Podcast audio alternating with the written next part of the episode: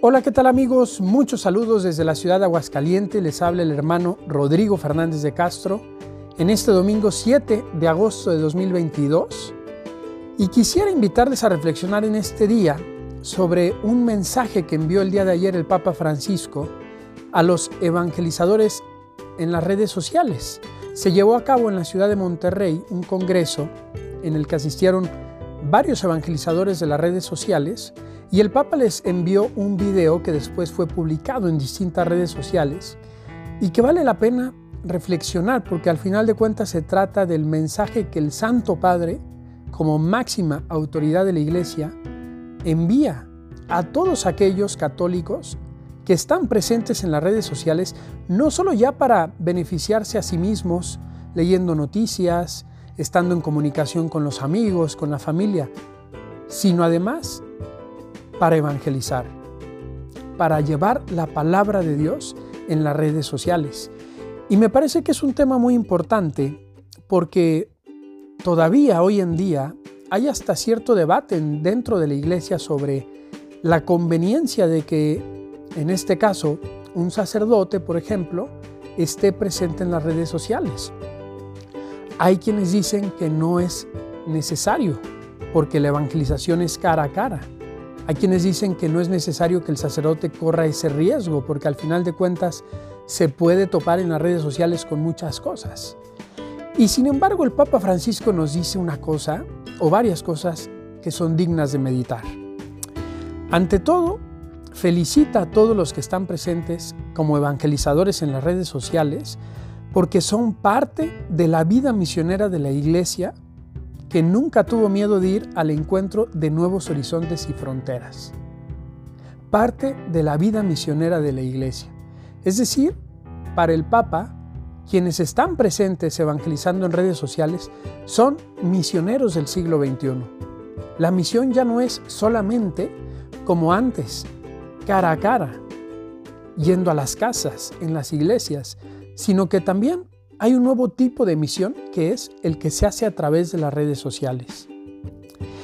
Dice también el Papa en este videomensaje que es necesario encontrar nuevos caminos para anunciar el corazón del Evangelio.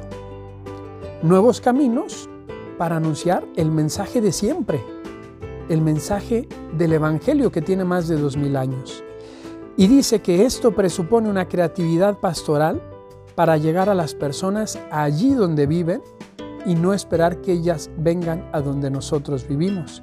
Y me parece que esto es muy interesante. El Papa también en otros mensajes, en otras homilías, ha repetido, sobre todo hacia los sacerdotes, que salgan de las sacristías, que no estén ahí esperando a que llegue la gente, porque hoy en día la gente no llega, que salgan a buscar a la gente allí donde se encuentra.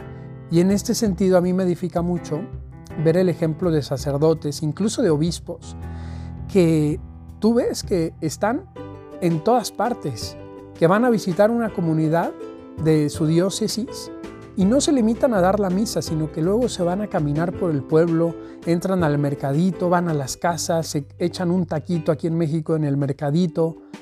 Obispos que están fuera de sus sacristías.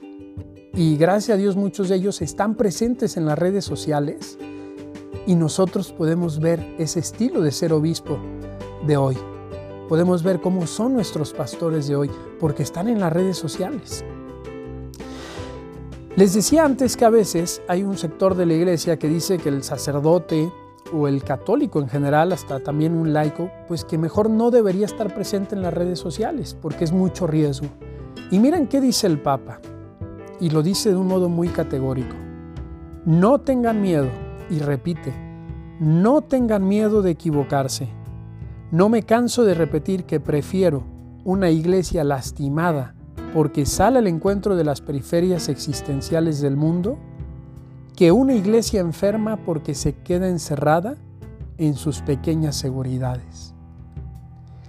Qué frase tan profunda, tan directa, que dice el Papa, que está diciendo que prefiere un católico que se lanza a esta periferia existencial del siglo XXI, que es una red social y que es el lugar de encuentro con las generaciones de hoy, que se lanza ahí para evangelizar y que eventualmente se equivoque, que eventualmente meta la pata, a un católico que por miedo se quede encerrado en sí mismo y no busque llevar el olor de Cristo en estas realidades existen en el siglo XXI. Qué frase tan profunda del Papa. Y cierra diciendo lo siguiente, que la misión en los medios digitales esté llena de humanidad. Vayan a samaritanear, un neologismo muy típico del Papa. Este nunca se lo había escuchado, lo había escuchado el de misericordiar, pero ya sabemos que el Papa de repente usa palabras así, que a sus sustantivos los hace verbos y dicen mucho. En este caso, samaritanear, ser el buen samaritano en las redes sociales, que escucha, que cura, que está ahí presente, que lleva a la persona herida a donde puede ser sanada. Qué misión tan grande para un evangelizador en las redes sociales. Yo les animo, queridos amigos, a que no tengamos miedo también de nosotros llevar el Evangelio y ser misioneros en las redes sociales, sin ser muchos. Tampoco se trata de estar ahí en toda conversación hablando de las cosas de Dios. También las cosas del mundo son bonitas, también en las cosas del mundo está Dios. No está mal enviar un video de un chiste, pero también de vez en cuando mandar alguna cosa buena, alguna homilía del Papa, algún texto que pueda ayudar. Ser misioneros en las redes sociales es algo que todos tenemos al alcance de un clic, al alcance de la mano.